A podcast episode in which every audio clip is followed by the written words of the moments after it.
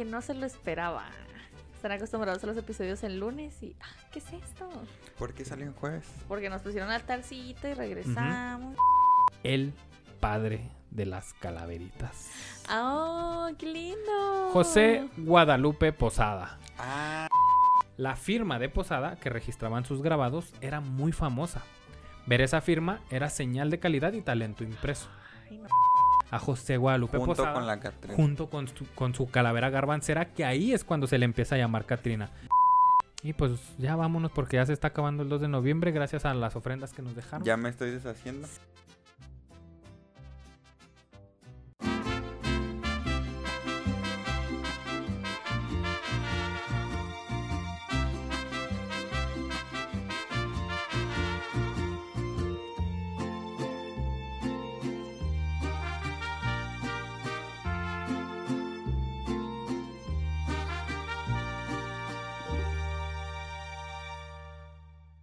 Bienvenidos a La Histeria de México, el podcast en el que nos documentamos de diversas fuentes, pero no pretendemos tener la verdad absoluta de la historia. Solo queremos que te diviertas junto con nosotros y un invitado especial, mientras les platico sobre los personajes, anécdotas y hechos que ocasionaron la histeria de México. Bienvenidos, queridos histeriadores, a este su podcast favorito. Nosotros no andábamos de parranda, estábamos muertos. Es correcto. Estamos muertos. Ah, estamos. Estamos muertos, todavía estamos muertos. Este Sí. podcast murió. Murió. ¿Usted lo supo? Todos lo supimos. Murió. Gracias por estar Y atentos. como ustedes saben, nuestras costumbres y religiones venimos a visitarlos. Porque Así los es. historiadores nos pusieron Sí. altarcito. Ujú. claro que sí. Mm, Este podcast murió, no podía venir ninguna otra fecha más que el 2 de noviembre, en el que los fieles difuntos regresan a convivir con los vivos. Sí, ¿qué tal? ¿Cómo están? ¿Cómo les ha ido? Sí. Bien. Ah, ¿nosotros? Yo pensé que preguntabas a la también, yo historia. dije, A todos, a todos. A todos nosotros. A todos nosotros. 2 de noviembre, hoy es 2 de noviembre, regresamos porque estamos muertos y es el momento en el que podíamos regresar ahora, el, el hoy 2 de noviembre, Día de Muertos. Y pues regresamos a hacer algo de lo que estamos enamorados, que es hacer este podcast. ¡Tarán! No podíamos desaprovechar. Y hoy jueves 2 de noviembre, aquí estamos. Mañana, quién sabe. A que no se lo esperaba. Están acostumbrados a los episodios el lunes y. ah, ¿Qué es esto? ¿Por qué salió en jueves? Pues porque Bueno, no Que podíamos. 2 de Como estamos Sí, es jueves, muertos, ¿verdad? Es jueves. Sí, es jueves hoy. Porque nos pusieron altarcito y regresamos. Gracias a todos los historiadores. Si no nos hubieran puesto altarcito, si no nos hubieran puesto ahí. No que la habíamos podido venir a grabar. Ajá, que su micrófono ahí en el altar, Sí. sus micrófonos, que su, su cerveza, ¿no? Ahí para el sí, podcast, sí. todo lo que requiere el podcast. Pusieron la bandera, todo esto lo pusieron, por eso pudimos venir a grabar. Sí. A mí me pusieron unos audífonos. Le pusieron unos Ay, audífonos a la patrona. Sí, venimos de, de, de- de un viaje largo, ¿eh? Todavía estamos luchando para poder quedarnos de nuevo en el mundo de los vivos, pero ha sido batallar. Todo este mes ha sido batallar y batallar y batallar. Y pues hoy regresamos. Ya vimos, allá estábamos con el Creepy Podcast, eh, puro podcast muerto. Estábamos allá, nos encontramos Ah, Sí. sí. con The Freak Show Freak Podcast, Show ¿eh? De varios Podcast. podcasts. ahí, allá 31 difuntos podcasts. Limones y melones, ¿eh? Limones y melones. No le pusieron altar, pues no pudieron Les- venir a pero La grabar. mandaron ñeroteca. La ñeroteca, ahí está. Puro podcast muerto Sí. y pues nosotros también, ¿no? Pero gracias por ponernos a altar. Por eso, gracias a ustedes, estamos aquí para brindarles un episodio bonito. Yay. Y no es maquillaje, no- o sea, si usted nos está O viendo sea, en sí YouTube. Sí, así, nos, así, fallecimos así- algunos. ajá, Sí. O sea, diferente, pero sí. diferente. De diferentes maneras, Ah, pero así fallecimos. Sí, así como del más bonito al más feo como nos vea, Sí, así sí. fallecimos. Uh, Ay, María, ¿por qué ves a mí, güey? Pinche Mariano me voltea a mí. ¿verdad? uh, Diana. el Mariano, pa' pendejo si me ve. Eh, el día de hoy, que estamos aquí reunidos todos, ah, les traigo un episodio muy lindo. Vamos a hablar de toda esta cultura y toda esta tradición del Día de Muertos, en especial de las calaveras, gracias a quien se le podría decir el padre de las calaveritas. ¡Oh, qué lindo! José Guadalupe Posada. Ah, sí. Ay, me suena mucho. Yo pensé que era Diego Rivera. Era un pintor, ¿no? José Guadalupe Posada ¿Era era, un pintor? pintor, Ya, litógrafo. ya hablamos de él, ¿no? Ah, ah, Se ha hemos mencionado. tocado, sí, se ha mencionado. Con razón me suena tanto. Creo que con los con los pintores ahí lo mencionamos. Sí, no me que, acuerdo ah, muy bien, pero José Guadalupe Posada. Déjenme platicarles, pues, en el año de 1852, 1852, ubiquémonos aquí en, en- en 1852, Ok. en medio de una inestabilidad política y un periodo de anarquía por la debilidad del gobierno y la tambaleante dictadura de Antonio López de Santana, Ah, Ok. ok. ¿sí? todo eso está ahí, pasando en contexto. 1852. El día de la Candelaria, ¿cuándo es? El 2 de febrero. El 2 de febrero de ese mismo año, de 1852, en el barrio de San Marcos, en la ciudad de Aguascalientes, nace nuestro protagonista de hoy bajo el nombre de José Guadalupe Posada Aguilar. Aguilar es el tatarabuelo, güey, de Ángel Aguilar. De Ángel Aguilar. Y este vato era 80% mexicano, 10% italiano y 10%, 10% muerto. A su 100% diría yo. Fue uno de los ocho hijos, resultado del matrimonio entre Germán Posada y Petra Aguilar. Germán Posada era un panadero indígena. Como que tenía mucho que no escuchaba el nombre de Petra. Petra. Pero es muy sonada en aquellos años. Es Bueno, en Petra. diferentes. Pero lo hemos aquí- mencionado aquí. No, Petra. Petra, sí, una- hemos, hemos tenido varios Sí, hemos- personajes Petros. Sí, Petras. O sea, no titulares, pero sí Pero ahí sí en la hay- banca. ah, Don Petro. Don Petra, ahí, doña Don- Petra. Don Petra. Petro es piedra en, en latín. ¿Petro? Petra. Creo que sí. Petro. Petrus. Sí. No sé, de todo, Pedro. como que latín todo que lo terminas en us. y está chido, ¿no? Marianus. Petrus es el nombre de Pedro en, ital- en italiano. Sí, sí, en latín. En latín, Petrus. Bueno, a muy corta edad, Pos- a Posada le tocó vivir momentos históricos de gran importancia para el país. Vivió la Guerra de Reforma, la intervención francesa, el imperio de Maximiliano, así como los gobiernos de Benito Juárez, Lerdo de Tejada y la dictadura de Porfirio Díaz. Oh, Todo vivió eso bastante, vivió ese ¿no? No, mames, Vivió ¿cuántos años bastante, vivió el ¿no? señor? Pariente de la reina No, Isabel. sí, más bien como que todo pasó en un Todo periodo de en ese- tiempo muy corto, Sí. ¿verdad? A lo mejor. Sí, más bien. Eh, y poquito, lo, lo naces 10 años atrás y hubiera- le hubiera tocado la, la guerra de Estados Unidos contra México, la pérdida del territorio y todo este sí, desmadre, es ¿no? como que ahorita ya no pasa nada chido. Sí, Ya todo pasó en esos Pues años. yo creo que sí, pero no sabemos. Sí, más, sí, bien. más bien. Ya en unos años van a decir, uy, no, en el 2023 traían un cagadero. Sí. Sí. Lo- yo no me acuerdo. Esos pinches años viejos. A muy corta edad, a Posada le tocó vivir todos estos momentos, ¿no? Inconscientemente, todo esto le iba formando una visión del mundo que tiempo después nos compartiría. Siendo un niño, Posada se empleó como un trabajador agrícola y luego en una fábrica de cerámica. José Guadalupe trabajó como ayudante de su hermano José Cirilo en una escuela primaria que éste tenía a su cargo. Su hermano tenía a su Una cargo primaria. una primaria. Que era 14 años mayor que él, creo Ok. que mayor que, que Que Guadalupe, que José Guadalupe.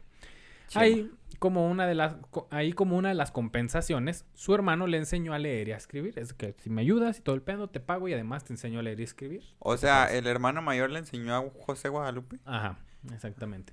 Pero era O sea- maestro. No, Sí. no, no. No era No, maestro, ¿verdad? Era el Nomás encargado. el Sí, era maestro y José Guadalupe le ayudaba a cuidar a los niños, o sea, siendo un niño. Ah, Era pues una escuela. le- ajá.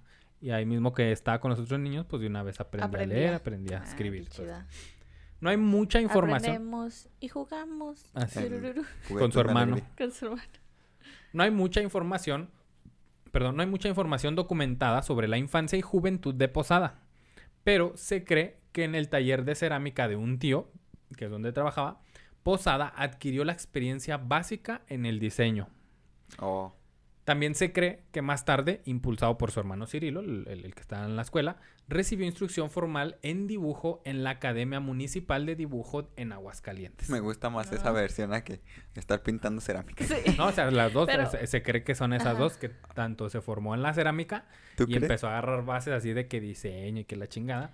Y después en la Academia Municipal de Dibujo de Aguascalientes, que su hermano lo estaba convenciendo de que ándale, güey. Oye, pero eso de culo". la cerámica se me hace muy lindo. Está chida, los talleres de cerámica estuve, ahora que estaba escribiendo, yo no sabía Ajá. qué es un ¿Qué taller de hacen en cerámica. las talleres, talleres de cerámica? Ah, hacen ¿Pintan así- platos? Construyen la cerámica, los pintan, los diseñan, güey, los destruyen para reconstruirlos a base de lo que destruyeron. O sea, está, es, es, es muy, muy, ¿cómo se llama? Versátil. y- muy- Ajá, y muy abstracto, ¿no? Ajá. Se puede hacer muchas cosas. Entonces puede hacer muchas cosas, sí, muchos diseños, que una taza de baño, que no. ¿A poco? Sí. Pues sí, yo me imagino que sí, pero pues no sé. No, no no le veo mucho arte, ¿no? Bueno, no sé. No, oye, no creas. Pero. ¿no Hace uno arte, ¿va? No. Pero mi arte, a tu arte. ¿De mi arte a tu arte? La Mi neta, arte. mi arte. Prefiero a Duarte. Oye, no, pero. Las tazas tienen como su chiste, ¿no? O sea, no nomás es ahí la taza toda pedorra. De baño, Sí. claro, Ajá. tienen acá como una cosa O sea, para porque que... tú puedes hacer un plato de la forma que tú quieras mientras pueda contener el alimento, pero las tazas de baño no. Ay, ay, ay. Sí, no. No, una taza de baño, yo creo, creo que nadie se podría hacer una taza de baño en cerámica. Sí, ¿no? Y yo pensando. José Posada, ¿no? Ahí. La palabra lit... ah, perdón. Bueno, en la Academia Municipal de Dibujo en Aguascalientes, ahí recibió también posiblemente otro tipo de formación, además de la fo- formación... ¿Cómo les dije? Instrucción formal, Ah, instrucción. que es la, la técnica y así todo el pedo, y ahí pudo eh, recibir otro tipo de formación, como la formación empírica, o a lo mejor ahí estaba haciendo que todo es Mm. desmadre, etcétera. Los registros muestran que a la edad de 15 años, Posada fue registrado ya como pintor y a la misma edad comenzó a aprender litografía. ¿15? 15 años tenía tu hermana. A ver, Mariano, ¿qué andabas haciendo a los 15 años? Mm, Sabrá Dios. Mm, puro desmadre. Sí. Yo sí. No, ni tanto. Yo era muy- también. Yo era niño de casa. Ay, pero- Omar, sí. Yo fracasando en la sí. vida. No, yo sí era niño de casa. Eh, eh, a los 15 años empe- empezó a aprender litografía. ¿Qué es la litografía? Ajá, La gracias. litogra- la- Lito- A ver, espérame. No, Sí. sí, dime. La palabra ¿Lito? litografía Tenía litos en la grafía. Pero me suena algo de, de escribir Piedra. anuncios. escribir anuncios. O letras. La palabra litografía proviene del griego litos, que significa piedra, y Escribir grafein, en piedra. que significa escribir. Y es un proceso de impresión sobre piedra. Yo pensando en medicina, en los litos. en las piedras en los riñones. Es, Litos es, un, es un proceso original y de manera resumida consiste en trazar un diseño sobre una piedra gracias a la inmisibilidad entre el agua y el aceite. Es decir, que no se mezcla el agua y el aceite. Se consiguen estas impresiones. Hasta lo estuve investigando, pero todavía no comprendo bien cómo, ¿Cómo con funciona agua y la aceite? litografía. Ajá, eso te iba a preguntar. El punto es que tienes una piedra, güey. Dibujas ahí, haces tu dibujo en la piedra. Y luego con ciertos químicos, güey, la limpias y borras tu dibujo. Pero en realidad la piedra se quedó grabada Mm, con el dibujo, ok. con, con lo que tú trazaste. ¿Sí? Yo pensé que era cuñar. Es, ¿No? Esa es también otro tipo. Es también así como a rascarle, ¿no? Pues Por ejemplo, que- en cerámica, Es así. que tal vez la tinta, no, am, tú escribes, pero es con, como con tinta o algo así. con, es con grafito. Y lo le echan unos químicos que Bue- no sé si la reacción del químico con el grafito haga alguna, a- alguna, ¿cómo se llama? Algún surco en la piedra. Ok. Les voy a- ahí les voy a compartir en el de los historiadores el, eh, un video que vi. Bueno, vi varios, pero no, no me lo supieron explicar bien. Bueno, o no sé entenderlo bien yo, pero es, es- es un proceso bien, bien ajá. interesante, sí. No, y como que probablemente si se hacía alguna especie de surco, tal vez también tenía como aceite. Sí, algo y tiene y que ver aceite y, y como agua. que se quedaba, se quedaba el aceite en los surquitos, se me figura. Y entonces tú le echabas agua para limpiar todo el demás desmadre, pero pues como el agua y el aceite no se mezclan, el aceite se quedaba dentro de los surquitos y el agua se llevaba todo lo demás. Algo así se me ocurre. Por ahí va, por ahí va. Me pero ahí se perdí los va, con el aceite y el agua. ahí, ahí se los va a poner en el video. Sí. Está, está muy interesante. Está muy interesante. Y le digo, no, todavía no entiendo bien qué, cuál es ¿Y el para qué proceso servía la litografía? La- Porque tú grababas, tú dibujabas en, en, en la piedra, ¿no? Y luego ¿Para hacías ese proceso químico en donde borrabas todo y, y eso que habías dibujado se queda en la piedra grabado. Tú le pasas un rollo entonces ahora de, de De pintura, de, tinta. tinta, Pum, y luego con una prensa en un papel mojado. Periódicos. Ajá, ándale, como una prensa, güey, Una co- pre- como una imprenta, imprenta. sí. Así de- y así de esa forma podías imprimir varios tirajes. Sí, porque pero dije, es- ¿para qué me sirve una piedra? Pero es bien complicado, güey. Se ve bien bonito cómo están dibujando así en la piedra. Hacen el, todo ese proceso químico donde le limpian, le borran el dibujo, güey. Tú dices, nah, no mames, ya no está. Y luego le pasan el rodillo Y con se marca. pintura. Omar, nada, no manches, todos mensos, ya lo Ah, borraron. estúpido, ni todo lo que le costó dibujar. y luego le pasan el, el rodillo de pintura y se marca, güey. Y luego eso ya lo prensan a una hoja y la hoja sale perfecta. Ay, qué lindo. Hasta la fecha, pues se utiliza la litografía todavía. Todavía. Sí. Uy. Por ejemplo, el, el grabado este de... mm, El que les platicaba en la batalla de Puebla, del güey que va a aventarle la bola al Sí. otro. Ah, sí. Esa es una litografía, güey. Fue, fue dibujado así en piedra, en una piedra con calcio, no sé qué es, una piedra especial. Y luego ese ya se, se pone en la prensa. Oh. Eh, Ay, algo te iba a decir. Ah, que imagínate antes de que existiera toda esa especie de tecnología, que tenías que hacer las copias a mano. No manches, qué hueva. Sí, y luego eh, era como, no, no había tanta accesibilidad a una cámara y las cámaras no salían tan, tan, tan, tan bien. Entonces, no está al alcance de todos y tenías que dibujarlo, tenías que conseguir buenos dibujantes que te ilustren lo que está pasando. Como en la Batalla de Puebla y todas estas cosas. Son ilustraciones que ellos ven y ta, dibujan. Puede que haya mucha mentira, ¿no? También. Ajá, también ¿Sí? se presta, como es manipulable, Sí, se presta a mucha mentira. Eh, pues eh, eso es una litografía, básicamente, ¿no? Media hora para saber que era una Media, litografía. media hora. Ay, No, sí. güey, yo me tardé mucho y no entendí. Y se- no sé cómo. Ajá, pero sí están chidas. Hay varios videos chidos, sí. A sus 16 años consiguió trabajar como Apenas ilustrador. vamos en los Sí, como si 16. hubieran pasado. Consiguió trabajar como ilustrador en el taller de José Trinidad Ped- Pedrosa, un gran conocedor, maestro y ejecutante de las técnicas gráficas con una estética ya propia y además por un buen tiempo fue el dibujante predilecto del gobierno. Ay, José- como que yo no me puedo tomar en serio que se pida Pedrosa y litografías juntos. la misma frase, ¿va? Dema- Demasiadas piedras juntas. José Trinidad Pedrosa, sí. José Trinidad, perdón. Sí, José Trinidad Pedrosa, José Trinidad ya era un, ya era conocido, ¿no? Ya tenía su estilo propio, A ya era los 16 buscado. años. No, no, a ya- los- No. eh, José Guadalupe Ajá. Posada Ah, tenía ya, ya. 16. 16. Ujú, Sí. Y ahí consiguió ser ilustrador en el taller de José Trinidad Sí. Pedrosa, Perrísimo. que ya era, que ya era muy bueno y era el, el predilecto del gobierno, de que este güey te lo pasé anuncios para hacer lo que sea este Mm. güey.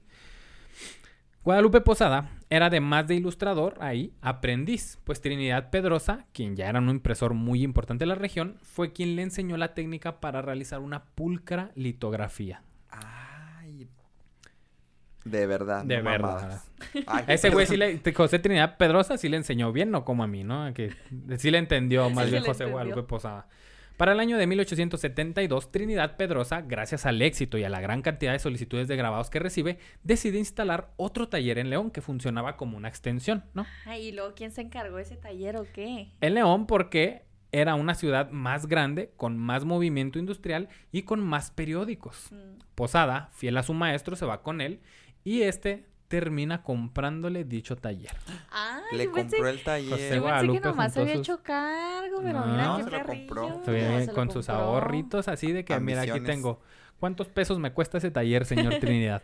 Primero se encargó de él y después fue de que, bueno, güey, yo ya estoy aquí, Ya sé cómo te se lo mueve. pago y pues ya. Ah, entonces sí se encargó de él, bueno. Se encargó un tiempo de él y luego ya lo pago. Yo dije, este señor pudiente. ¿Otro taller, papito? Otro ¿Cuándo? taller, mi rey. Pues es que imagínate, llega tanto jale que dices, no, pues ya. Qué chida. Uy, negociazo que haber sido. Imagínate, güey. Ahí conoce a María de Jesús Vela, una señorita de 16 años de edad con quien sostiene una relación y poco después formaliza su matrimonio. Él ya con 23. Ay, de... Ah, ya. Ah, te un iba, a decir, señor. te iba a decir, ay, ya de la edad. Ya de la edad ahora Ya sí Al por fin alguien de la edad. Todo un señor. Todo un señor de A los 23 años. 23. sí, Pues ya mira, era que- menor todavía. Oye, como el otro día estaba viendo un TikTok de qué pedo con la gente de antes, así como de los noventas.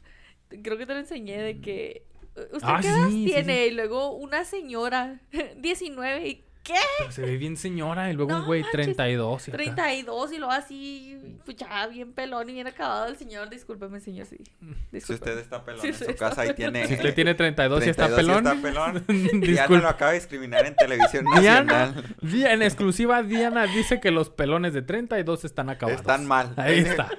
Eh, digo Las que, declaraciones. que ya si estás pelón a los 30 es porque estás Que acabado. ya la vida no te puede Ya no- patear no más. vale nada. Los implantes de cabello son carísimos, así que Ya. o póngase un implante Ya. o muérase. Venimos Así por dijo. usted.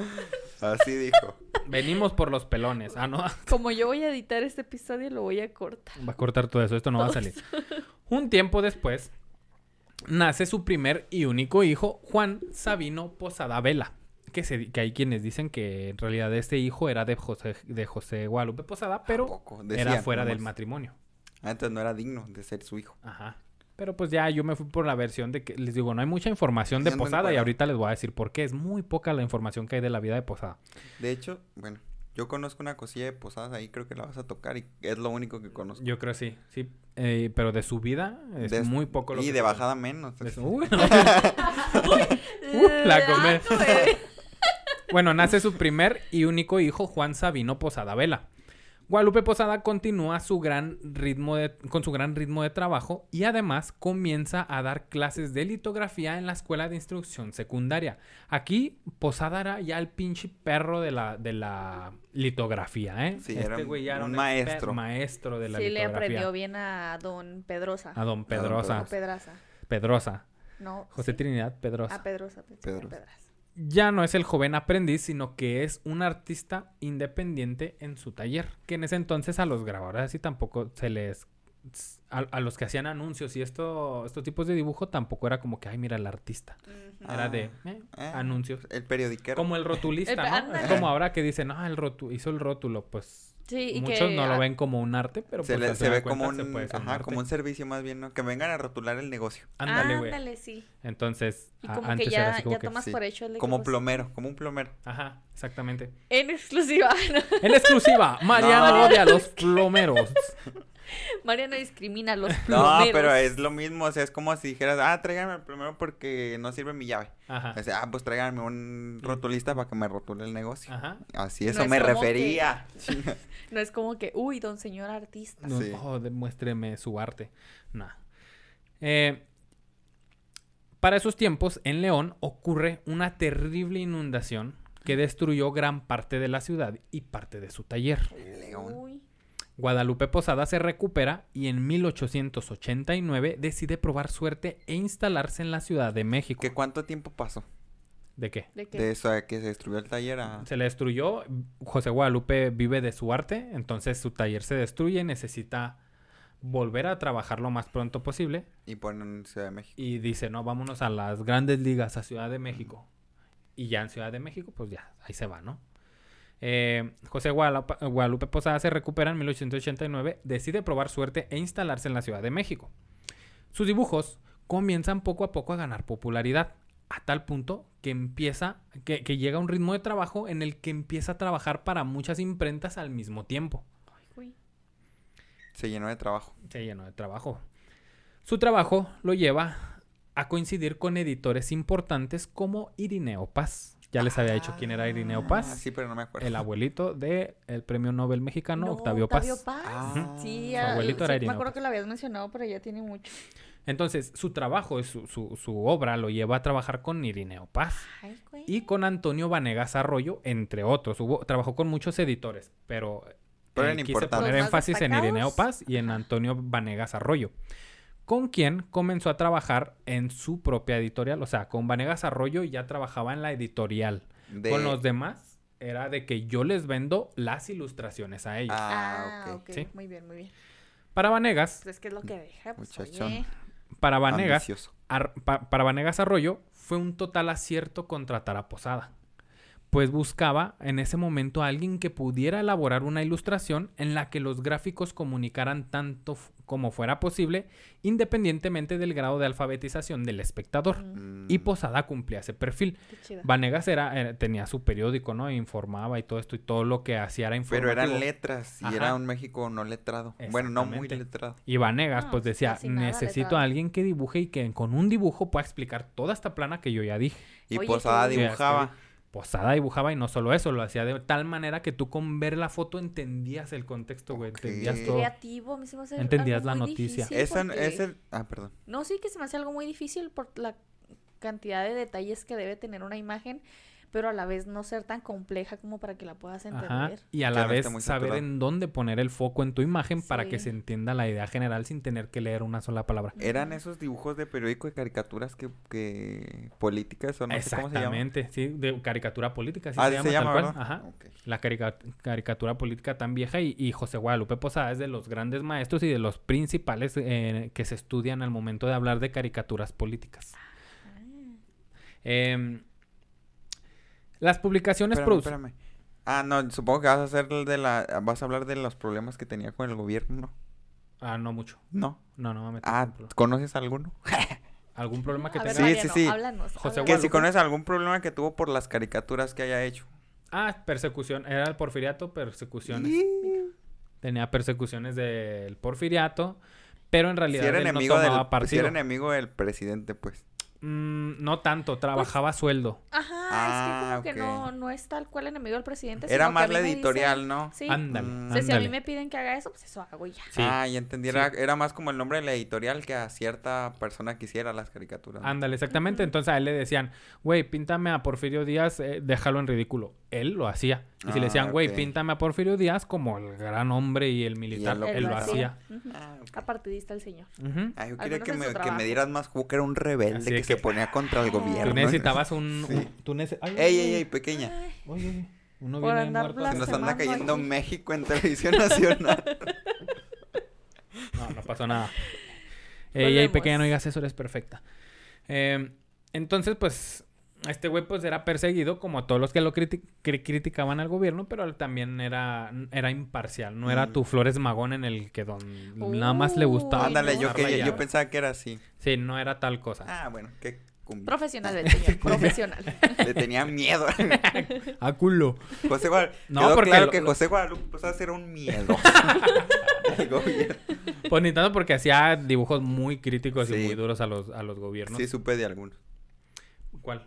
No, pues no me acuerdo, pero sí supe Ay. Mariano. Por- justo por eso hacía la pregunta, porque me resonaba algo de, de José Guadalupe. Yo pensé que estabas preguntando porque tenías algún dato que aportar, Mariano. Y yo, échalo, échalo. No, es que sí me acordaba, pero no. Pero no te acuerdas y yo por eso dije, si Omar se acuerda, pues si, si fue tan famoso, Perfecto. entonces Omar se acuerda. Ah, no, no estoy diciendo que fue el famoso, no he dicho que fue No, no, famoso. no, No, no, pero no. el que yo me refiero fue uno muy sonado, pero no Ah, recuerdo cuál es. Ah, ok, ¿sabes? ok, ok. Sí, igual y sí, y ahorita, ahorita te digo en dónde quizá pudo ser.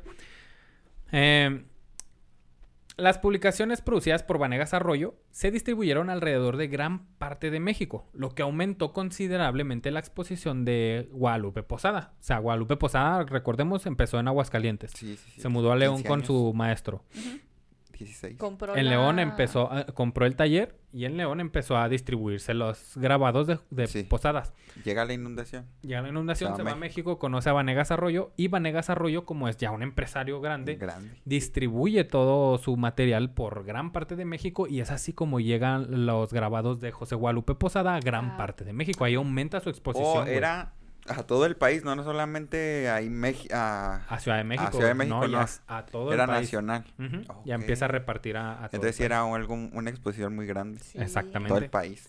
Eh, en este punto, aprende las técnicas de grabado en plomo y zinc. Y su obra, ya no nomás... entre- Uf, Uf, eso de trabajar con plomo no está bien. spoiler alert.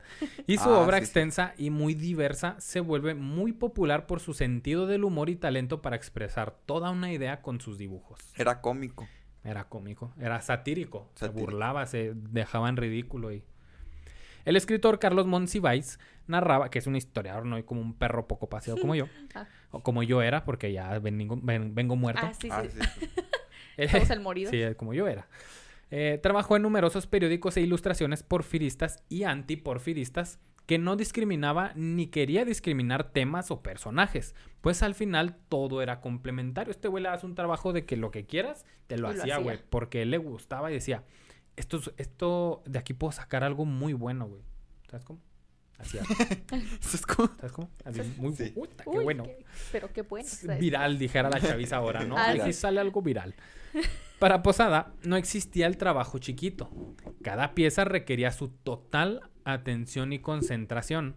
Ya sean los incendios de las plazas de toros, las epidemias de tifo, los motines callejeros, las ceremonias oficiales, los cometas, los presagios del fin del mundo, los anuncios publicitarios, publicaciones infantiles, apariciones Lo guadalupanas. que... f- Ah, ya también. Ay, ¿qué- Porque qué? hubo apariciones guadalupanas No, sí, y él las ilustró. Ay, ¿dónde hubo Ay, de ah, Guadalupe? en México, ¿Vas a hablar de eso? Seguramente, seguramente de- de en un pan. En un pan, en, Ah. el En ano de un perro. Ah, no, en- No, ese es Jesucristo. ese fue un Jesucristo, ¿no? El del ano del perro. Eh, yo he visto el de la miada de un perro. ah, el de la miada El también, güey. miada. En un El de la tortilla. Otra vez en un pan, en una papita. En una papita, sí. Eh, eh, los sucesos espeluznantes, etc, etc, etc. ¿No? Este güey decía, todo, güey, Lo que todo. caga- Y a todos le ponía la misma pasión. Dice, Todo. eso hace un profesional. Lo que quieras Exactamente. quiero, decía el Señor. Eh. Durante un buen tiempo, trabajó para las publicaciones que estaban en contra del régimen porfirista como Argos, La Patria, El Aguizote y El Hijo del Ay, Aguizote, nosotros Los conocemos al periódicos. Aguizote. editados Aguizote. por Ricardo Flores Magón Y el lo- nieto sus del hermanos. Aguizote. Y el nieto de la Y- y todos que toda la familia de la Huizote. Aquí, Mariano, es donde posiblemente La- sufrió la la hablamos, ¿no? persecución. Hablábamos en el episodio de Flores Magón, que a Flores Magón llegan y de repente le quitan imprenta y le quitan todo. Posiblemente ahí es donde sufrió persecución José por, Guadalupe por parte Posada de este... por la riña que traía contra, contra Ricardo Flores Magón, ¿no? Contra los Flores Magón en general. En sus trabajos solían aparecer animales ponzoñosos como culebras y serpientes, esqueletos o ángeles. Digo, y, y arañas. Ah. Los ángeles son ponzoñosos. No, o sea, probablemente, mira, no conocemos un ángel. en exclusiva. En exclusiva, Ángel Garmona. es cierto. Editado, eh, en sus trabajos solían aparecer animales ponzoñosos como culebras y serpientes. Coma. Esqueletos o ángeles también, no, más bien punto y coma. Y lo excel- Ándale, eh, punto eh, y coma. Es que eso era. Esqueletos o ángeles que combinados con frases sarcásticas o irónicas señalaban las problemáticas que eran de interés nacional. Ok. O sea, hacía todo este tipo de dibujo, güey. Hacía gente con cabeza de pájaro, güey, de cotorro, ¿sabes cómo? O sea, de todo. Los Bien sellitos de, surreal. los sellitos de maestra de plática mucho en clase y un cotorro y un niño con, co- con cabeza de cotorro Sí. o O el con- niño con, orejas de burro. Esos. José Guadalupe Posada, ahí está. Mutantes. Como el. ¿Cómo se llama? Hay una, una caricatura que salía ahí en, en los periódicos. Ah. Ah, ya, ya sé cuál, Condorito. con el condorito. Ándale. Eso me hizo recordar el Muy condorito. José Guadalupe Posada de su parte. En esos tiempos, los mexicanos, todos ricos, mm, perdón, todos ricos, Todos sabrosos. los mexicanos todos ricos ahí, ¿eh? Todos sabrosos. Todos sabrosos, así Mm. nomás. Saludos a Ángel. ya que hablamos de ángeles. Mira, todo se conecta, ah, querido. En, en esos tiempos, los mexicanos, ya sean ricos, pobres, clase media, tenían una cosa en común. Alguna estampa de José Posada en su casa.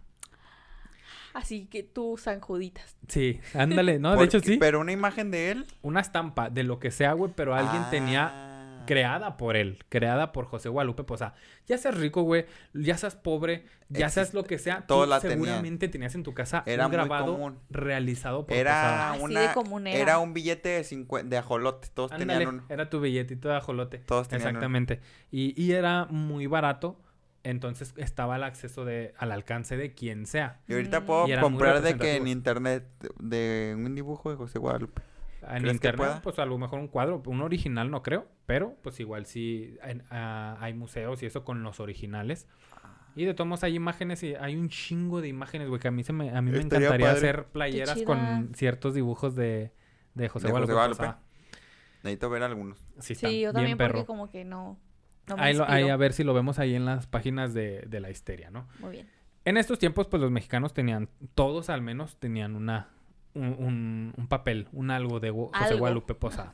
Esto gracias a que eran muy baratas y de gran calidad y de muchísimos temas. Pues había estampas tanto religiosas, había cartas de amor, o sea, cartas de amor con ilustración hacia eh, de un enamorado. eh, juegos infantiles como la oca o la lotería. Hasta eso está, hacía, hasta hacía grabados. ese vato se aventaba todo el periódico entero. Sí. Porque me, me recuerda eso que siempre en los periódicos había juegos y había... no sé- Sudokus. sí, pues siempre Ah, había sí. así sección para todo. Este señor se aventaba todo. Sí. Hay una foto, bueno, no es una foto, más bien es un dibujo, es una litografía, no sé. Pero está bien chingona porque es de. Es José Guadalupe Posada en, en su escritorio. Y luego se ve las ventanas así de. Los ventanales a la calle. Y detrás de él está Flores Magón. Y está, no me acuerdo quién más. Y, pero se ve bien chingona, se ve bien imponente. No me Qué imagino suave. cómo hacen dibujos en la litografía. Es que es. Está este, muy complicado, Es ¿no? que necesitamos No. primero ver los videos, Mariano. Mira, básicamente, demonios es una litografía. Yo lo que vi en el video, güey, era nada más. es- tienes tu piedra, ¿no? Lisa. Y tú haces el dibujo con un lápiz, ponle tú. Y luego le pasas unos químicos encima con el que la frotas y lo Como borras. brocha. Ajá. O con una esponja, güey. Entonces, le- con la reacción con el grafito que te Ah, dijera, exactamente. Deja unos marcan. Lo borra y tú dices, no mames, ya lo borró. Pero después pasan un rodillo con pintura y Te se marca. totalmente. te Y luego esa marca, ahora la ponen con un papel y lo prensan. Y después de prensarlo ya sale el Ya papel. sale el papel. Y luego quieren otra, ya nomás re- Y lo llenan de tinta, otro papel y rellenan de tinta, otro papel y... Ok, pero para eso tendrás que ser un gran dibujante, siento. Sí, güey, porque muchas veces no sabes, tú haces una litografía, güey, y lo terminas borrando y no sabes cómo va a quedar hasta que ya lo planchaste, Uy, güey, ya lo imagínate imprimiste. cuánto batallé yo para hacer esto. imagínate, imagínate, Imagínate para escribir en piedra. imagínate estar ahí en pie y ver si salió. Salió que te salga mal, güey. No. Como el pinche correo de adjunto archivo y no adjuntas nada, ya lo mandaste, güey. Me ha pasado varias Oye, veces. ¿se, se han fijado que en el correo, bueno, no sé si han mandado correos últimamente, pero Todos los días. no siempre, pero sí me dice como, ¿olvidaste adjuntar algo? O sea, antes de mandarlo. Pues ya sabe. Ah, no. A mí me ha tocado y así de, hasta lo dudo. y luego, no, no estés de pendejo correo. Pero sí, te recuerda. Y así Sí. te dice, ¿olvidaste adjuntar algo?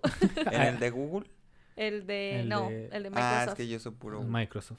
No, pero creo que en el de Google también, güey. Sí me llegó a tocar ese anuncio y yo no uso Ay. Microsoft. Bueno, pues yo, yo no más uso Microsoft en el trabajo. Bueno, el punto es que, pues eso era, ¿no? Pinche José Guadalupe Posada era la riata. Las primeras planas llevaban sus dibujos sin importar si el tema era de política o la nota roja, o sea, de un extremo a otro se iba a la ver. Por ejemplo, aquella portada donde se leía, cito, la horrorosa historia del horroroso hijo que mató a su horrorosa madre.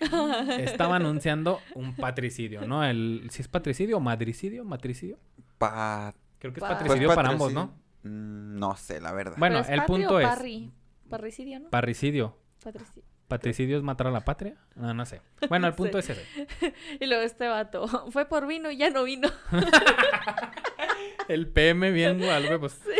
Ah, eh, bueno, entonces este. Este güey hacía las portadas, ¿no? Así como esa del horroroso hijo. La historia, la horrorosa historia del horroroso hijo que mató a su horrorosa madre. Su arte se encontraba ya donde quiera, sobre cualquier cosa, sobre cualquier tema, Posada lo hacía. La cantidad de trabajo que hacía era impresionante. Hacía los carteles de cine, hacía los carteles de teatro, hacía las ilustraciones para 70 periódicos tanto comerciales como religiosos o también políticos. no Pero es que cómo demonios tenía Cargaba tiempo el con toda la imprenta de México. Sí, güey, la Sí, como, como el pípila, pero con una imprenta. El mundo de la lotería. Sí, como la Así, imprenta. Solito. Oye, ¿cómo tenía tiempo para hacer tanta cosa este señor?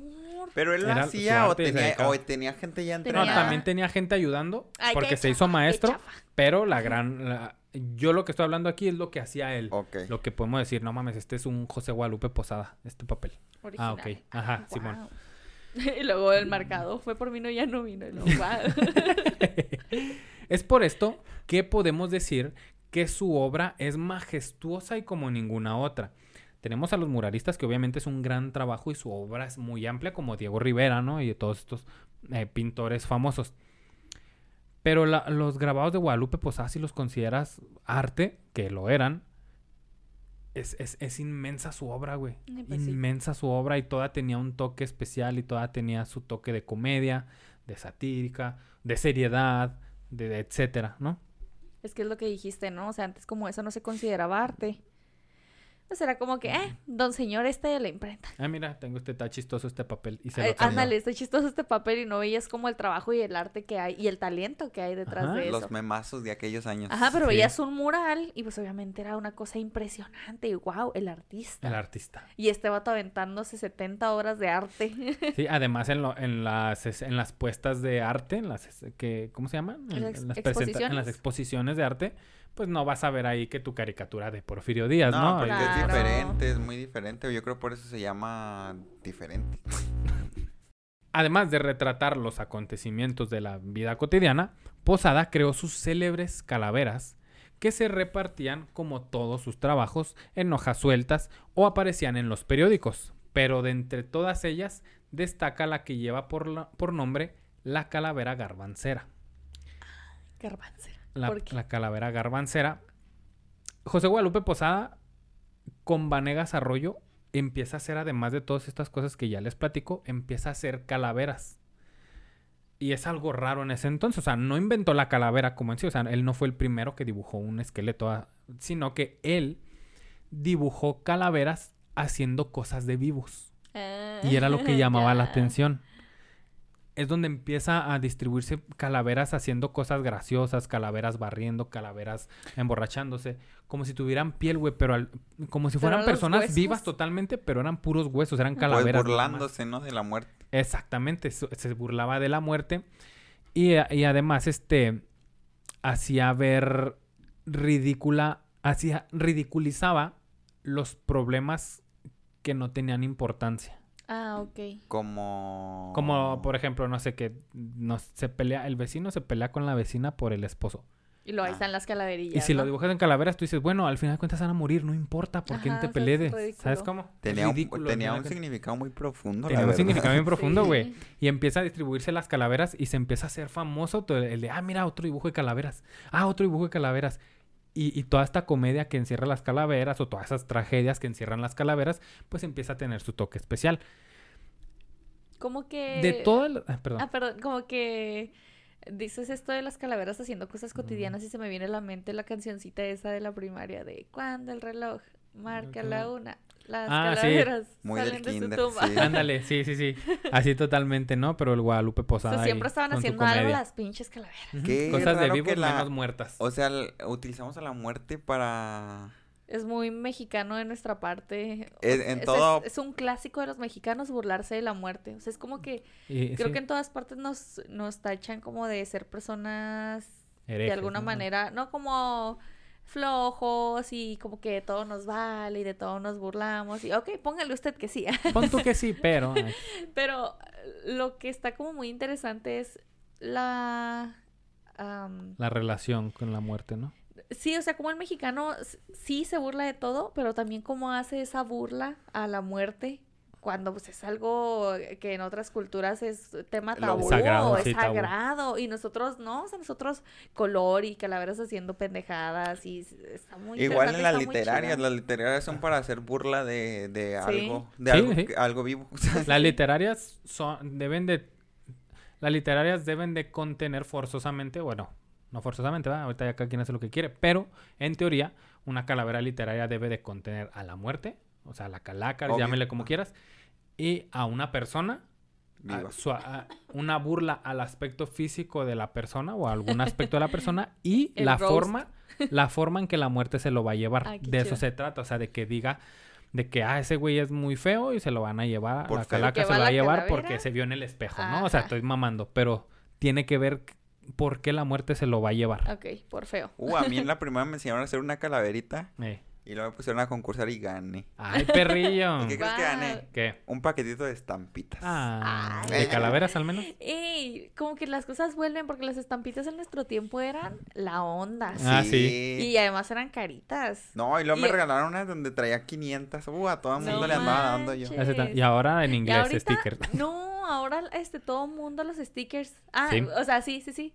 O sea, de- no sé, se ponen a vender a cinco pesos los stickers, por ejemplo, y traes stickers así de cualquier pendejada. Sí, o que llevas a un lado y te haces algo, tu sticker, por ejemplo, los otros es la este. misma generación a la que nos tocó las, las estampitas o las Las- calcomanías de chiquitos, Sí. como Sí. que las pasamos ahora de grandes. grandes. Ajá. A series, A a, momazos. películas, a A memes. memes, a mimingos. A mí me fascinan los stickers. Si usted tiene A stickers en su de casa y me ve en de la casa y me ve en la calle, regáleme un sticker. Ujú, que su sticker de la historia de México ahí pegado donde menos se lo espera. Ándale, ahí Sí. bien chingón. Hay que hacer stickers de nuevo. Sí. Eh, entonces Posada eh, creó sus célebres calaveritas, ¿no? Pa- Posadas, ahorita le dice a alguien, ah, je- Posadas, ah, pues eh, la- las calaveritas, ¿no? Las calaveras, los esqueletos, bla, bla, bla, etcétera. Pero de entre todas ellas destaca Ah. esa que lleva por nombre Ah, sí. la calavera garbancera. Ah. y que nosotros conocemos con un nombre distinto al que le dio su creador, la Catrina. La Catrina. Él creó a la Catrina. Tiempo después. En realidad, esta calavera apareció por primera vez en un periódico que titulaba, cito, Remate de calaveras alegres y sandungueras. Con el subtítulo, cito, Las que hoy son empolvadas garbanceras pararán en deformes calaveras. Ah, qué bonito. La calavera garbancera representaba a las mujeres indígenas que querían verse glamorosas como sus patronas, Mm. decían. Eh, garbancera era la palabra con que se conocía entonces a las personas que aún teniendo sangre indíge- indígena dejaron de vender maíz para vender garbanzos pretendiendo ser europeos, ya fueran Ah. españoles, franceses y renegando así de su propia raza, herencia y cultura. Por eso las Catrinas son glamurosas con unos sombreros, plumas. Ajá, y- Es plumas, unas- lo que nosotros vemos así como elegante es unas José Guadalupe hizo una sátira a esa gente A que esa se cree muy fif- a los fifís, pues, ¿no? Sí. Dijeras tú. Fíjate que yo sabía ese tema porque hay unos episodios de La Más Draga que...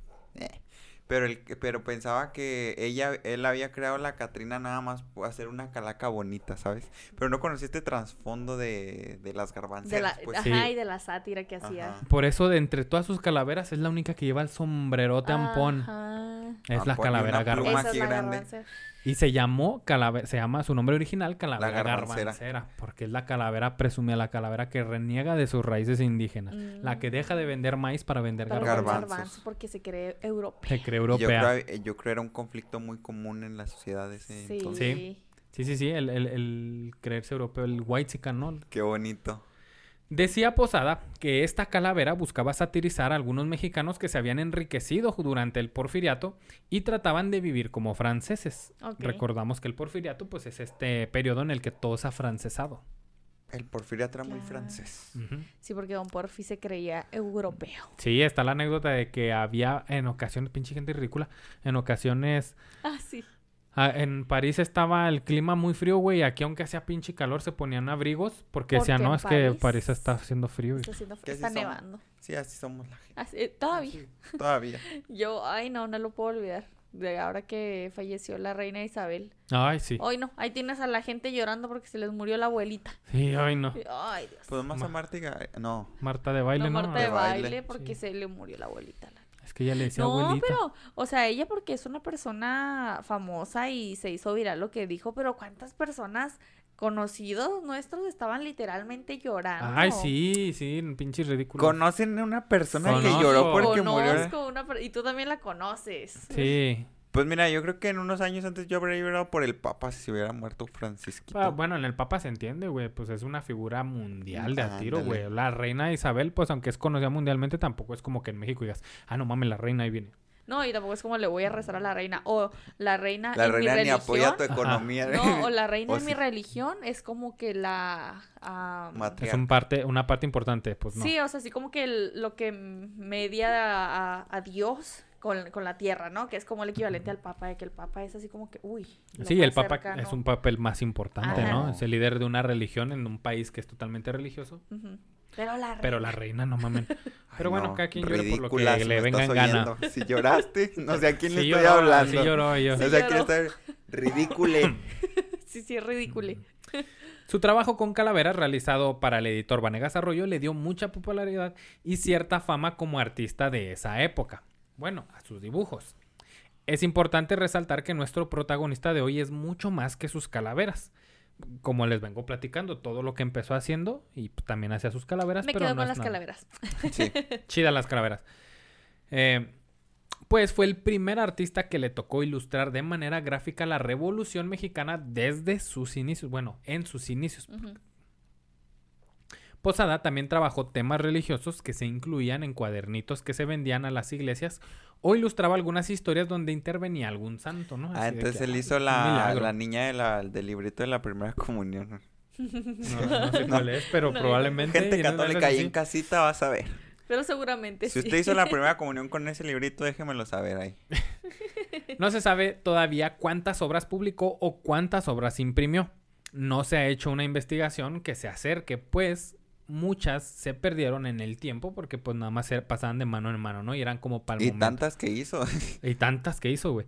Hay Y- quienes se aventuran a mencionar que mínimo serían 10.000 piezas Sí, de la insisto, obra de Posada. insisto, como no eran consideradas obra de arte, pues eh. Y mínimo, ¿eh? Ay, Fíjate. Y ahorita en internet encuentras un chingo.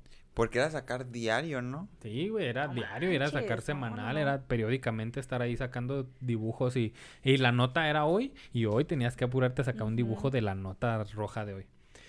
Su único hijo, Sabino, lo llenaba de orgullo. A su corta edad estaba enfocado en, la en su preparación para convertirse en un gran artista como su padre. El joven incursionaba en la fotografía, entonces una técnica innovadora Ajá. en las sí, nadie artes usaba una gráficas. fotografía. No, nadie conocía. Ya no era nada de litografía. Ya No, ya era la fotografía. fotografía. Eh, una técnica innovadora en las artes gráficas y tomaba además clases de inglés, uno de los idiomas del mundo civilizado. Qué moderno. Y José- Excel. Ajá, ándale, Excel. Pues José Guadalupe Excel. estaba orgulloso de su muchacho, ¿no? De su retoño. Pero no era muy común que alguien quisiera aprender inglés o sí. En aquellos años. Yo Pues creo que no, no. Porque ni de- para aprender español. Ah, Pero no, si era como que el inglés también era como que la seña de, oh, el mundo moderno. No, Ah, si ni siquiera en los tiempos de nuestros papás era común que les supieran inglés, menos en aquel entonces. A lo mejor aquí en la frontera, ¿no? Yo creo los que ya vivían desde antes en la frontera, pues era más. Por ejemplo, Tintán, cuando llega aquí, Ah, sí, todo el que- pocho, todo el poche. Pero es que sabes que también antes era muy sencillo pasar a Estados, A Estados Unidos. Unidos. Por ejemplo. Una de mis maestras de inglés nos platicaba que su hermana aprendió inglés nomás yendo a Estados Unidos. Que porque ella le gustaba, le gustaba como la cultura de allá. Y estaba chiquilla y como no se pedía nada para pasar, ella siempre se iba y se sentaba ahí en el centro del, del paso y se ponía a platicar con la gente y así aprendió a hablar inglés. Pero que cuando ella lo quería escribir, no sabía escribirlo porque ella nomás, Nomás lo hablaba. hablar. Pero sabía hablar. Más chimba. Sí, pero o sea, era muy común. Por ejemplo, en el caso de Tintán. Era muy Ujú. común que te pudieras cruzar así. Qué Ahorita no. random. Ahorita te piden hasta las vacunas del gato para... No, y ahorita el problema de migración que tenemos aquí en Ciudad sí, Juárez. menos. Eh, entonces, pues el muchacho pues se lo llenaba de orgullo a su padre. A su corta edad, tenía que 15, 16 años, el Sabino, Ah, que era su único hijo, eh, estaba enfocado pues en la preparación, ¿no? En su preparación y sus estudios, etcétera. José Guadalupe siempre mostró una devoción ante su trabajo, claro está, ¿no? Si Sí. hacías tantas piezas, Sí, no manches. al cual consideraba un patrimonio intelectual que podía transformar su sociedad. Decía, no solamente es dibujar, güey, también con esto puedo dar ideas.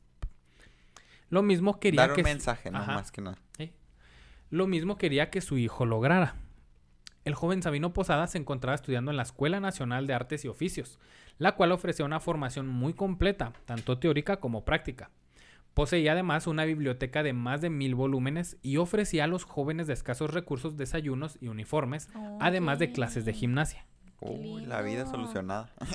El joven Sabino, el joven Sabino Posada no pudo concluir sus estudios, pues apenas a sus 17 años, con su padre orgulloso de sus logros, falleció debido a la enfermedad del tifo. No. Estaba apuntando su hijo a lo No alto manches. y la tifo la arrancó ¿Qué te hace la tifa? a su Qué único hijo. Es como una fiebre, ¿no? Sí, pues creo que es una gastroenteritis. Ah, sí. Es, es ocasionada por una bacteria que no me acuerdo qué, tifus. Y este... En el estómago. Sí, es mucha diarrea, mucho vómito, calenturas y Ah, hasta que te deshidratas y mueres. Sí, pues sí, es en que... ese entonces. Ajá, o sea, ahorita es tratable, ahorita es perfectamente tratable, pero pues antes no. O sea, Antes hasta de la fiebre tan Qué alta que no y luego que no sabía la gente cómo bajarla. Oye, ¿era contagiosa o la adquirías comiendo algo? Creo que era contagiosa es- también. No, ¿No? no, hasta donde sé, no. Es que no están ustedes para saberlos ni yo para contarlo, pero hasta donde yo me acuerdo, creo que es una de esas enfermedades que se llaman de. ah, creo que es ano, mano, boca. O sea, que se adquiere por materia fecal o por. Aunque esa en específico, creo que es por eh, alimentos contaminados. Pues por la boca. Bueno, pues su hijo, su único hijo, Sabino Posada, Falleció. fallece a los 17 Ay, pero no me hagan caso, de seguro yo les dije puras mentiras. No me hagan caso. Ah, yo también digo puras mentiras aquí. El No duro manches, golpe. Estaba bien chiquito. Sí, 17 años el güey. Pobre cabrón. Y llamaba su inocencia. El duro golpe para Posada lo hizo caer en una profunda depresión. Pero Y lo su único hijo, ¿no? lo su único hijo, güey. Y Ay, estaba, le no. quería seguir su camino, güey. Era... O sea, era su único hijo. Hombre. Primogénito. que quería seguir su camino. Talentoso el muchacho. Ándale. Talentoso. Ya en la fotografía, en lo novedoso, en lo Sí, de, ay, hijo, yo no le sé mover a las computadoras. Este era ahí en las fotografías, ¿no? Qué triste. El duro golpe para Posada lo hizo caer en una profunda depresión de la que quizá jamás se recuperó, pero continuaba trabajando como si esta fuera alguna salida. El caso de Posada es extraordinario. Su obra era sumamente conocida y demandada. Muchísimos lectores y analfabetas preferían las ilustraciones de Posada antes que cualquier otro. Pues sí. La firma de Posada que registraban sus grabados era muy famosa. Ver esa firma era señal de calidad y talento impreso. Ay, no manches. Su obra no pasaba jamás desapercibida, pero el hombre sí. Es por esto que es un caso extraordinario el de Posada. Sí, es cierto. Nadie lo conocía, y aún más curioso es pensar que como nadie sabía quién era el artista, bien podía pasar por las calles de la Ciudad de México en pleno centro histórico que lo hizo y no lo ubicaban. Qué peor que distinguían, lo conocían por su... Por, Por su sus arte. grabados, por su por arte su que no se que por su consideraba arte. Ajá. Sí, era su firma, era ver a ver su firma y este es, este es, este es un buen dibujo porque yo conozco esa firma. Yo conozco esa firma. Ajá, y este tipo de dibujos. O sea, yo creo, yo creo que era esas veces que, que no materializas como a la persona, ¿no? O sea, que tú tienes así como por sentado que va a haber un dibujo que tiene una firma y que sabes que ese dibujo y esa firma, o sea, son signo de garantía, pero no te das cuenta que detrás de ese de eso hay una persona. Ajá. O sea, que jamás como hay un montón de cosas, ahorita no se me ocurre como que Pues era como una marca, ¿no? Porque es, como si fueras a Costco y vieras, ah, Kirkland, pero Ajá. sí, al... y no sabes quién es el señor Kirkland, pero, por ejemplo, ¿no? Pero sabes que el producto puede que sea de buena calidad. bueno, seguramente. Sí, así dices tú de los grabados, que es diferente a, por ejemplo, platicamos de Clemente Orozco, güey, o de Siqueiros, güey. Se sabía quién era Siqueiros, era un líder además de sus pinturas. y, muchas veces se consideraba la pintura dependiendo si lo pintó Siqueiros. ¿Sabes cómo? No. O sea, muchas veces era de que, ah, pues si no sabes qué es Siqueiros, por ejemplo, pues sí, no sabes qué es Siqueiros y dices, ah, pues es una pintura pero sabes que es, es de Siqueiros y le das más valor porque sabes ya que es de ah, Siqueiros. y hasta le hayas más sentido, uy, mira, como la iluminación, y uy, las formas aquí. Que si fuera otra pues es que de hecho sí le encuentras sentido si conoces un poquito del autor, ¿no? Porque sabes qué quiere decir. ¿Y cuál es su estilo? Sí, pues sí, si eres un estudioso, si puedes interpretar de mejor Cosas que quiso decir el... O si eres un, un, experto en pintura, pues también. Pero sí Pero en sí con Posada, el arte de Posada era para la gente pobre, pues en su mayoría era para gente pobre, gente sin recursos, que entendía algo satírico, rápido, sencillo. Pero eran muchos. Cómico y muchos, güey. Era mucho, yo digo que. Y buenísimos, güey, porque ahorita desde que pues agarras, imprimes un chingo, pero ahí dibujas, güey, y luego te voy a prensar y imprimir y tiraje. Y... Está, muy cabrón. Eh, es gracias, es precisamente por esa falta de popularidad que no se conoce mucho sobre la vida del genio litógrafo. Pareciera que ningún periodista o escritor lo hubiera conocido a pesar de estar en, el reducido ambiente editorial e incluso trabajar con editores famosos como Irineo Paz. Eh, quizá pudiera ser eh, eh, no que no haya un interés de los intelectuales por la caricatura, pero es un hecho que a Posada casi nadie lo menciona a Posada el hombre. Sí, de hecho. Solo encontramos algunas noticias más bien personales y aisladas de Posada. O sea, de antes es bien difícil saber la vida de él porque no hay nada. Como por ejemplo, en enero de 1900, tres periódicos, uno que era el Chisme, otro que era el Diario del Hogar y otro que era el Popular, le dan el pésame por la muerte de su hijo Juan Sabino. O cuando se llegó a anunciar que ganó 100 pesos en la lotería, porque fue, fue ganador de la lotería. Oye. Ganó 100 pesos en la lotería en 1908. Dinero que invirtió para seguir explorando las novedosas formas de impresión en ese tiempo. Qué divertido, 100 pesos. 100 pesos. Yo pienso Deja tú ganarte la lotería. ganó la lotería. Tener la fortuna de la lotería. O sea, las menciones que hay de, de, de, su tiempo. Son, ¿Se ganó la lotería? Sí son nada relacionado a su trabajo, es el pésame por su hijo y se ganó la lotería. Es más, bueno, no, ahorita les digo. Eh, hubo también una, una, encuesta de quién era el caricaturista más famoso. Y ganó. Eh, a José Guadalupe Posada tenía dos votos, güey. Y otro güey que era Villasana tenía más de 300 votos. O sea, en un momento en el de que hay un José Guadalupe Posada, sus calaveras, todo ya está en circulación. Oye, pero sí es cierto, qué interesante eso que dices porque volvemos a lo mismo, ¿no? O sea, ellos veían la firma, pero pues son personas que no saben leer, son analfabetas, pero saben reconocer el dibujito de la firma. Pero si te están diciendo, ah, ¿quién es el mejor caricaturista? Me votas por otro porque ese güey lo has visto muchas veces. Sí, pues a este lo veo siempre. Y este que veo siempre su firma, yo no sé qué dice la pinche firma, así que. Ajá, exactamente. Eh, su firma llegó a ser pues mucho más conocida que él. O sea, ya se conocía su firma y él no. Posada vivió al margen de los círculos artísticos de la época. No realizó obras de carácter artístico para que fueran contempladas por los expertos. Y la crítica del arte no se tomó la molestia de referirse a él.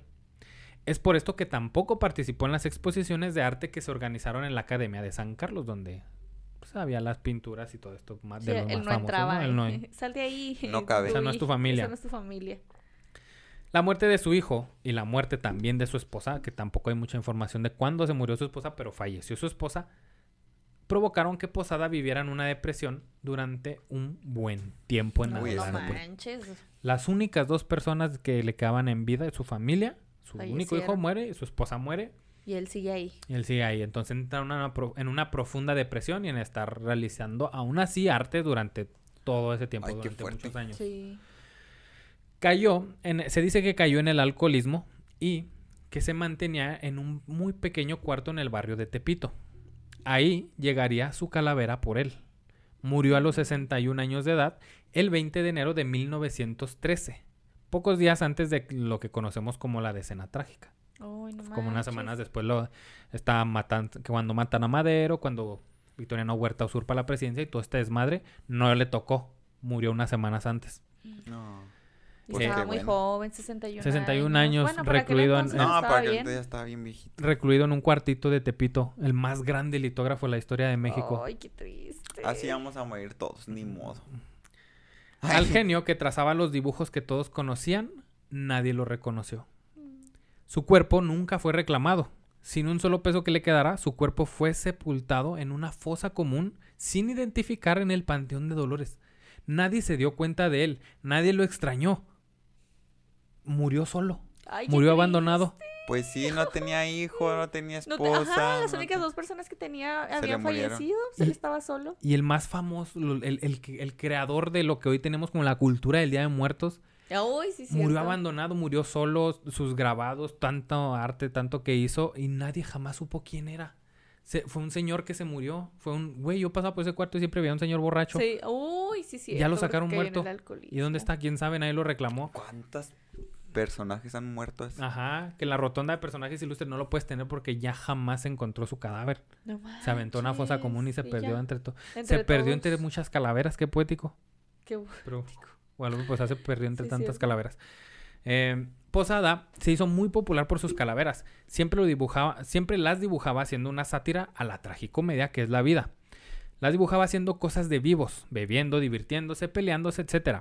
Poéticamente, la muerte le terminó dando a Posada todo lo que nunca tuvo en vida, pues fue hasta entonces, hasta muerto, que se le dio el reconocimiento que merecía, cuando un tal Jean Charlotte, que era un pintor francés, llegó a México hasta 1920, o sea, siete años después de que se murió, llega este francés a. México y descubre los trabajos geniales de aquel artista popular que se seguían publicando por montones varios años después de su muerte. Eso ah, se O sea, la gente te aseguro que ni sabían Que estaba muerto. O sea, ellos Mm, mm. seguían viendo la, sus, Su este, arte. su arte ahí.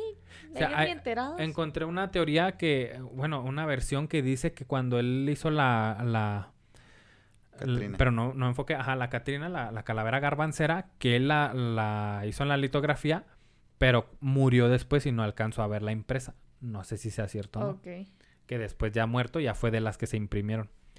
Y que es la común que vemos en el Pero no papel creo porque- picado y- ajá. Sí, No creo porque él tenía declaraciones de la calavera garbancera, así que... Ah, Ah, sí, no. El francés... descartado. Descartadísimo. El Por la historia de México. Exactamente. Fuente confiable. Eh, uy, muy confiable. El francés es cautivado por estas historias de, eh, de crímenes que ve en, la- en las litografías, en las impresiones. Es, es cautivado y dice, no mames, esta- esto es fantástico, güey. Estas historias de crimen real, fenómenos paranormales y eventos históricos tan peculiares y notorios y fan- no me acuerdo cómo iba. Eh, de historias fantásticas, surrealistas. Así que empieza a investigar de quién es este. que Y siempre hasta que ya se murió, hasta que ya no hay nadie. pero en este güey es en específico, güey. O sea, real nadie lo conocía ni lo topaba. Y se, co- se pone a investigar y se convierte en el primero que escribe un artículo sobre Posada en una revista. En esa revista subrayó cómo Posada hacía evidente el valor de un personaje por la proporción que le daba sin apegarse a las leyes de la perspectiva. Mm. ¿A qué me refiero? Por ejemplo, hay un grabado que ahí se los voy a poner, se llama La entrada de Madero a México. La figura del presidente es más grande que las personas del público que le aplauden. Pero esta gente del público que le aplaude a su vez es más grande que los cocheros que ahí aparecen. Mm. O sea, con el mismo tamaño, sin importar la perspectiva, con el tamaño le va dando la importancia, a cada quien. Y por eso entiendes más fácil Obviamente qué es ves lo que un tienes que madero ver. así grandote y dices, pues no manches, o sea, Es aquí el- está el, el foco. mero. Ajá, es el Ajá, mero es mero. el presidente Pero ahí entrando. está el chiste de, de esta cosa que para hacer todo muy gráfico, ¿no? Para hacer todo muy entendible. Para explicar todo sin Sí. palabras. Es que ese va todo un genio. Sí. Si, si la frase de una imagen vale más que mil palabras fuera persona, sería José Guadalupe Posada. Sí. Eh, Charlotte hizo abrir los ojos a muchos con aquel artículo de revista. En 1930 se publica una monografía sobre Posada donde lo presentan más que como un caricatu- caricaturista, como un artista. Hasta que muerto. 1930 se le empieza a poner como un artista que lo era. Posada fue una influencia muy determinante no solo para muchos pintores, entre ellos los llamados los tres grandes, Diego Rivera, Orozco y Siqueiros. Para ellos fue, fue una sí fue una inspiración los grabados de, José- de Posada. De posada. En 1947 el Palacio de Bellas Artes hace la primera gran exposición dedicada a Posada. Y de ahí después viene el mural de Diego Rivera. Este mural famosísimo de Diego Rivera que se llama Sueño de una tarde dominical en la Alameda Central. No sé, lo van a recordar por esto, pero en este mural eh, eh, Rivera pinta a la Catrina en medio, a la calavera garbancera, la pinta en medio de cuerpo completo. Eh, esta calavera, a un lado está un señor. Este señor es José, es José Guadalupe Posada. Está en el Oh. cuadro de Diego Rivera. De Diego en el centro como figura, eh, como figura mm, principal. Oh. En un cuadro muy importante, porque en este cuadro está Hernán Cort- en este mural está Hernán Cortés, está Sor Juana Inés, están grandes personalidades y, Y él pone en medio, bueno, ahí pone como figura principal a José Guadalupe Junto Posada con la Catrina. junto con su, con su calavera garbancera, que ahí es cuando se le empieza a llamar Catrina, Mm. porque Sí, porque ah, es- Diego Rivera la, la rebautiza como la Catrina, haciendo referencia a la buena vestimenta de un Catrín, Ah, la ella Catrina. la Catrina, Ok. es la calavera Posada. igualmente Pero- creo que él es el que la hace de cuerpo completo, ¿no? Él hace de cuerpo completo porque Posada la hace nada más hasta aquí. Ah, hasta los Sí. hombros. Si has visto la imagen, muchas nada más es aquí la... La, La del papel picado, la típica. Él es hasta aquí. Exactamente. Y Diego ya lo inventó. Todo. Y, ajá, le inventó hasta una historia porque Diego se rebautiza a sí mismo como hijo de José Guadalupe Posada e, e hijo de la, La calavera Catrina. garbancera, de la Catrina. Por ¿Hijo eso- de la Catrina? Ajá, y, y de José Guadalupe Posada. Por eso en ese, cua- en ese mural está eh, de la mano de la Catrina está un niño que es el pequeño Diego. Es Diego de Oh. chiquito porque su papá es José Guadalupe Posada y su mamá es la Catrina. Entonces le da esta importancia así tan, tan fuerte, ¿no? Yo creo que lo admiraba, ¿no? Sí, lo Sí, admiraba mucho. sí, no Diego. Rivera admiraba mucho a José Guadalupe Posada, José Clemente Orozco, y lo platicamos. Eh, como lo platicamos en el episodio de José Clemente Orozco, él contaba que Posada trabajaba a la vista del público detrás de la vidriera que daba a la calle y Orozco se detenía encantado por varios minutos de niño caminando de la escuela a contemplar el grabador varias veces al día, tanto en la entrada y la salida de clases. ¿Sí se acuerdan que les sí, platiqué? Sí, sí, sí, me acuerdo. Y que, de ahí se robó sus primeros como Eh, sí carbones y empezó a inspirarse. No Sí, manches. Es de él, es de José Sí. Guadalupe Posada. Chisteria Verso ya estamos jalando y lo sé. No manches, y- estábamos hablando de, de los grandes, de los grandes De los grandes. muralistas inspirados por este señor. O sea, Exactamente. qué bonito. ¿Qué, qué pedo? No, no, no, no era el final que merecía quizá, no sé. No, Eh, sabemos muy poco, pero de todos modos no, no se lo merece. sí. Este fue el primer estímulo que despertó la imaginación de Orozco, que se convertiría pues en uno de los tres grandes del muralismo mexicano, ¿no? El inolvidable Orozco. Posada murió sin nunca imaginar, ni por nunca le pasó en la mente, la grandeza a la que sus obras llegarían. Jamás creería que estarían en museos importantes de todo el mundo, no solo de México, y nunca pensó que iba a generar un movimiento cultural como el que exista hasta hoy, y en especial el día de hoy, 2 de noviembre, Día de los Muertos. Nunca pensó que iba a ser una cultura con sus grabados, con que se le ocurrieron las calaveras, nunca, se- nu- nunca le iba a pasar por la mente, ¿no? Eh, en especial el Día de Muertos, con todas sus expresiones, desde las calaveritas de azúcar, las calaveras en papel picado, el maquillaje, etcétera, etcétera. No como el de nosotros, que nosotros sí estamos muertos de verdad, ¿no? El Estamos mío es muertos. maquillaje tradicional. No, también estás muerto. Todo el podcast No murimos hagas, mucho tiempo. Todos, tú sí, tú también te moriste. Te muriste. Y tú más feo, por lo, por lo es cierto, es, Es esto tradicional esto, es tradicional. Podríamos entonces, quizá, quizás estén de acuerdo, esta es una opinión muy personal, que José Guadalupe Posada es el padre de la cultura de la Histeria de celebración del. Día de Muertos. Y de la histeria también, chingue su madre. Eh, sí. Dijo, eh, dijo Diego Rivera, cito a Diego Rivera. Porque, bueno, antes de la cita les doy contexto, pues este José Guadalupe Posada hacía la crítica a la burguesía, que la burguesía pues son todas estas gentes ricachonas, ¿no? Y fifís, ¿no? Entonces dijo Y Diego Rivera. Cito, Seguramente ninguna burguesía ha tenido tan mala suerte como la mexicana por haber tenido como relator justiciero de sus modos, acciones y andanzas al grabador genial e incomparable Guadalupe Posada. Tras, bebé. Aún hay mucho que hablar del gran Guadalupe Posada y mucho por descubrir. Aquí en la Historia de México hacemos este pequeño homenaje y quiero cerrar este episodio tan importante con una de las frases más célebres que se le atribuye a Guadalupe Posada. Cito, la muerte es democrática, ya que al fin de cuentas, güera, morena, rica o pobre, toda la gente acabaría siendo una calavera. Oh, qué bonito. Ese fue el episodio del día de hoy, Día de Muertos, 2 de Y noviembre. acabamos siendo calaveras. Acabamos siendo calaveras todos, no importa lo que hagamos, seremos unas calaveritas. Mírenos, no andamos aquí. Nosotros vamos a seguir allá peleando para que ya regresemos otra vez a, a la vida. A lo A la normal. vida, a, a- a Veamos todo lo se puede normal. hacer. Y este, gracias por escucharnos nuevamente. Comparta el episodio. Y pues ya vámonos porque ya se está acabando el 2 de noviembre. Gracias a las ofrendas que nos dejaron. Ya me estoy deshaciendo. Sí, Sí, no me no quiero ir, señor Stark.